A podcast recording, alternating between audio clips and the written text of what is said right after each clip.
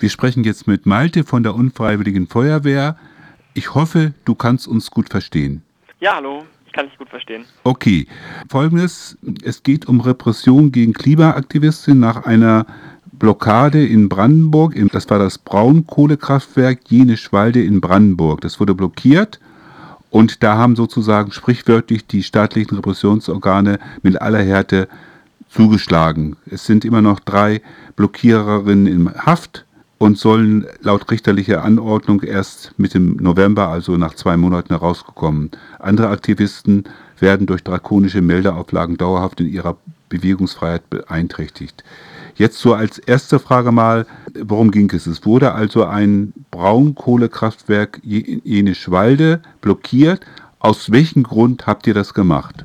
Genau, also das Braunkohlekraftwerk Jenschwalde ist eines der größten in Deutschland und auch einer der größten CO2-Emittenten in Deutschland Europa. Und wir haben den aufgrund der, genau, sagen wir, groben Klimakrise blockiert. Also Klimakrise, denke ich mal, so als abstrakter Begriff erstmal so ein auch schon guter Grund, aber explizit in diesem Sommer zum Beispiel mussten in Pakistan, gab es diese Fluten eben, da mussten 30 Millionen Menschen Flucht ergreifen und 1600 Menschen haben diese Klimakatastrophe mit ihrem Leben bezahlt und wir wollten dagegen lokalen Zeichen setzen. Und in Brandenburg, auch dort lokal, macht sie das eben gerade bemerkbar. Dieses Kraftwerk konsumiert ganz, ganz viel Grundwasser und jetzt im Dürresommer dieses Jahr gab es in Brandenburg ca. 500 Waldbrände, die äh, Kosten in Millionenhöhe verursacht haben. Und das lässt sich alles ziemlich direkt auf dieses Kraftwerk eben auch zurückführen. Deswegen haben wir uns den Ort ausgewählt und auch aus Kritik an dem Betreiber, der LEAG, die äh, dort Profite, also enorme Profite mit diesem Braunkohlekraftwerk macht, auf Kosten des Klimas, Profite in irgendwelchen intransparenten Gesellschaften abführt und am Ende ganz bestimmt nicht zur Verfügung steht, um die Katastrophenkosten, die die Klimakrise verursacht, aufzufangen. Und das waren für uns mehr als genug Gründe, diesem Kraftwerk mal einen Besuch abzustatten und mit drei Blockaden der Gleise und der Förderbandanlagen im Kraftwerksgelände das Kraftwerk mal für mehrere Stunden in der Leistung zu reduzieren und so den Braunkohlebedarf auch ein bisschen runterzufahren. Es gab ja jetzt auch eine Reihe von Verhaftungen, weswegen wir ja auch das Interview führen. Kannst du das ein bisschen beschreiben, wie das abgelaufen ist, wie dann da die Situation entsteht mit der Polizei, dann Leute festnimmt, die verprügelt? Genau.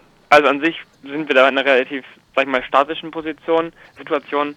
Die Menschen waren eben mit verschiedenen Varianten an Gleisen oder Förderbändern befestigt, also mit so Lock-ons oder man sagt auch angekettet. Die Polizei ist dann nach und nach vorgegangen und hat probiert, diese technischen, das sind so teilweise Betonröhren oder sowas, aufzubrechen. Hat dazu schweres Werkzeug eingesetzt, teilweise ein bisschen unprofessionell und da sind irgendwie mal eine Flexscheibe durch die Gegend geflogen oder irgendwie so ein Bohrhammer direkt neben der Hand anzusetzen. Das waren in der unmittelbaren Räumung kritische Situationen. Dann wurden die Menschen mitgenommen eine Person zum Beispiel, die auf dem Rollstuhl sitzt und auf ein Beatmungsgerät angewiesen ist und Begleitpersonen dabei hatte, wurde von ihren Begleitpersonen getrennt und als das Beatmungsgerät dann langsam der Akku zur Neige ging, wurde den Polizistinnen klar, dass sie damit auch nicht umgehen können und die Person dann voraussichtlich in der Lebensgefahr stehen würde und daraufhin wurde die Person dann entlassen. Mhm. Aber da merkt man, dass es das ein sehr unprofessionelles Vorgehen war und auch die Menschen, die mit in die Gefangenen-Sammelstelle genommen wurden, wurden so in ihrer elementarsten Rechte beraubt. Also ein Anruf zu einer Kontaktperson wurde verunmöglicht. Die freie Wahl des Anwalts, äh, der Anwältin war nur für wenige Personen möglich. Und auch, dass Menschen nachts alle 15 Minuten geweckt wurden, verträgt sich nicht mit den, den grundlegenden Rechten, die Menschen auch, auch als Gefangene haben. Und wie lange hat denn diese Blockade gedauert? Du hast gesagt, die Polizei muss damit Flex und einfach, dass man sich mal so, so einen Überblick bekommt. Und war dann auch die Produktion so gestört? Wie muss ich mir das vorstellen? Ja, genau. Also dadurch, dass die Förderbänder zum Beispiel innerhalb des Kraftwerks blockiert waren und auch zwischenzeitlich anhalten mussten, sie waren dann für eine Zeit lang stillstehen, dadurch konnte das Kraftwerk nicht mehr mit Braunkohle versorgt werden, oder zumindest zwei Blöcke von den vier Blöcken, die laufen. Das heißt, diese Kraftwerksblöcke mussten dann für circa vier Stunden heruntergefahren werden. Das heißt, das hatte auch Auswirkungen auf die CO2-Emissionen des Kraftwerks. Gestartet hat die Aktion so halb sieben ungefähr und die letzte Person, die geräumt wurde, wurde um 21 Uhr abends geräumt. Das heißt also 14 Stunden hat das ungefähr gedauert, die Blockade? genau, also an verschiedenen Punkten wurden Menschen auch schon sehr viel früher aus den Lock-ons herausgelöst oder da wurden dann irgendwelche Träger durchgeflext, wo die Menschen sich dann festgemacht haben, damit das Kraftwerk möglichst schnell wieder hochfahren kann. Also kann man sagen, das ist erstmal materiell, also der Sinn war ja eine Blockade, das zu thematisieren und zu politisieren, dieses Unding, was da läuft an, an Umweltzerstörung, das ist euch auf jeden Fall gelungen. Das kann, kann ich, glaube ich, erstmal so sagen, wie du das geschildert hast, 14 Stunden. Ja, genau. Ich denke auch, wir haben auf jeden Fall ganz krass dafür gesorgt, dass die haben so viel CO2 eingespart, wie wir in unserem Leben als mit, mit kalt und sowas eben nicht einsparen können. Wir haben ausgerechnet, die CO2-Emissionen, die wir eingespart haben, werden so 13,5 Jahre lang warm duschen am mhm. Stück. Okay, also das ist, war auf jeden Fall ein Erfolg. Und jetzt ist es aber so, dass nachdem, das hatte ich ja kurz schon in der Anmoderation gesagt, dass drei Menschen, die haben ihre Personalien nicht angegeben. Das sind Ralf, ja. Alpha und Carlo. Die wurden dann in zwei verschiedene Kneste verbracht. Vielleicht kannst du da ein bisschen was zu sagen, auch vor allem warum sie, also sind sie jetzt nur zu zwei Monaten, das ist ja ganz schön hoch, oh, es war also ohne Gerichtsverhandlung dahin gebracht worden. Was, ist denn die rechtliche Grundlage von, von sowas? Die Menschen, die Menschen sitzen jetzt in Untersuchungshaft. Das begründet die Richterin oder der Richter, ich weiß nicht ganz genau, damit, dass eben die LEAG sich einen Schadensersatz von ca. 3,2 Millionen Euro wünscht, ausgedacht hat, mhm. den wir, den die Menschen bezahlen sollen und durch die Personalien mit Verdunklungs- und Fluchtgefahr deswegen sitzen die Menschen jetzt eben in Haft, auch wenn eventuell gar keine Haftstrafen am Ende vom Gericht angeordnet werden.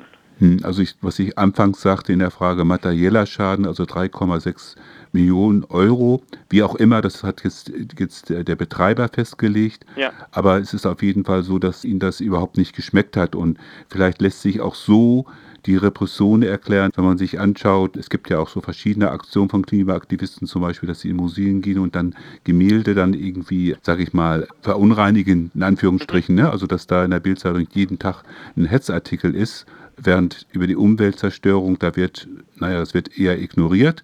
Ne? Ja. Also ich glaube, das ist so ein bisschen auch so der politische Kontext, der sich so ein bisschen herauskristallisiert.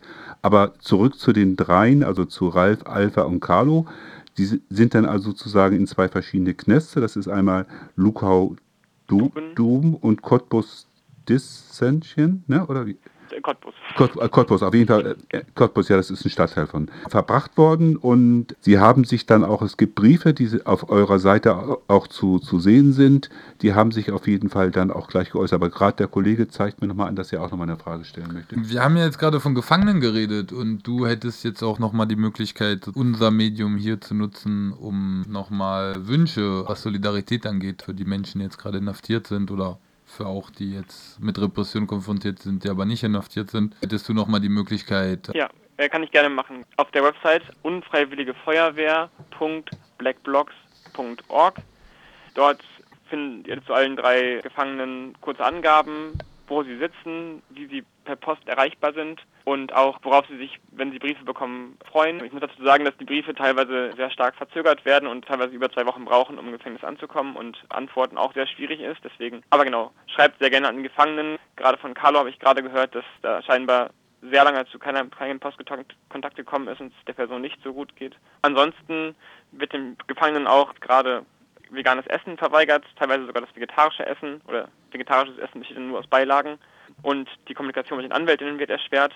Gegen beides, denke ich, lohnt es sich auch Dienstaufsichtsbeschwerden einzulegen. Das kann auch jede Person machen. Deswegen schreibt gerne an das Justizministerium in Brandenburg oder an die Kneste direkt und schickt denen eure Dienstaufsichtsbeschwerden.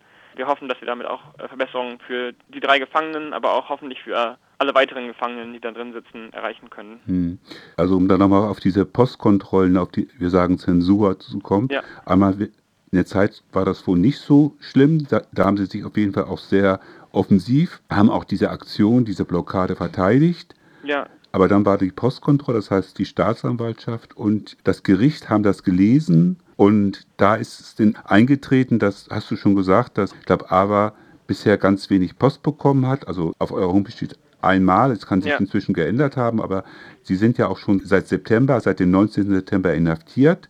Ja. Da, dann ist es so, dass Carlos hat einen Monat überhaupt keine Post bekommen. Teilweise sind auch die Gespräche mit den Rechtsanwältinnen verschwunden, in Anführungsstrichen. Dann mhm. die Gespräche sind nicht vermittelt worden, es ist auch Rechtsanwaltspost verschwunden. Das heißt also, sie sollen da mürbe gemacht werden und teilweise fanden die Besuche erst nach einem Monat statt. Also das sind auf jeden Fall schon, wie es oft bei politischen Widerständigen oder auch bei sozialen Gefangenen gang und gäbe, wenn sie sich wehren, dass dann auch der Knast versucht, ganz einfach die Leute mürbe zu machen, fertig zu machen oder zumindest für die Kommunikation zu erschweren. Das sind auf jeden Fall so Aspekte, die ganz wichtig sind.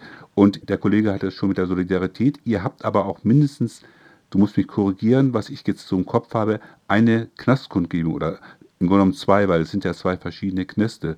Kannst du da noch ein bisschen was zu erzählen? Wir haben vor circa zwei Wochen vor beiden Knästen Demos angemeldet und durchgeführt und probiert mit einem Redebeitrag und lauter Musik die Mauern zu überwinden und den Menschen drin zu zeigen, dass sie eben nicht alleine damit sind und dass wir draußen an sie denken, weil viel mehr können wir für sie auch gerade eventuell nicht tun, aber genau an ihrer Seite stehen und sie auch auffangen, wenn sie wieder rauskommen. Und das ist nicht nur ein Zeichen an die drei, sondern auch alle, an alle weiteren Menschen, die da hinter Gittern sitzen. Am 27.11. ist in Berlin eine Demonstration hauptsächlich für Gefangene und gegen den Paragraphen 129, 129a und b ja. Und die Menschen sind jetzt wahrscheinlich davon nicht betroffen, aber es ist, wie du ja auch selber gesagt hast, teilweise auch ein bisschen schwierig manchmal, viele Leute zu mobilisieren für die Gefangene-Frage. Also wäre das vielleicht auch nochmal ein Ort, wo Leute ähm, mit anderen Menschen nochmal sozusagen die Solidarität für diese Aktivistinnen zum Ausdruck bringen könnten. Mhm. Ja.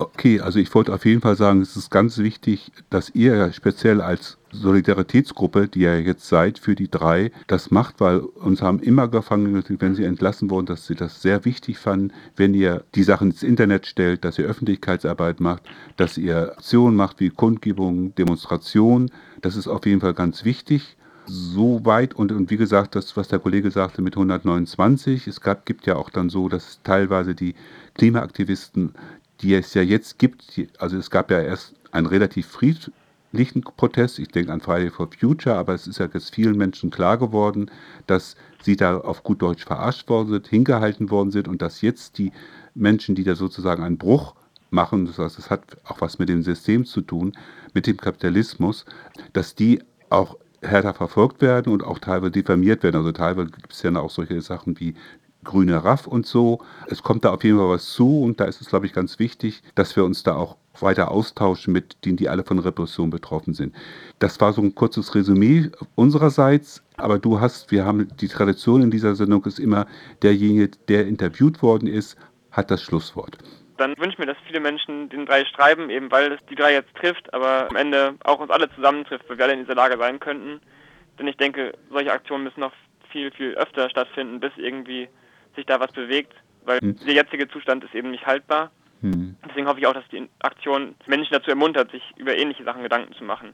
Hm. Und dass die Reichweite und die drei nicht umsonst sitzen. Das ist also ganz, Veränderung. Ganz kurz so von uns noch so ein Feedback. Also die Briefe, die wir gelesen haben, fanden wir auf jeden Fall sehr ermutigend, auch für uns draußen, dass die auf jeden Fall den Kopf weiter hochhalten.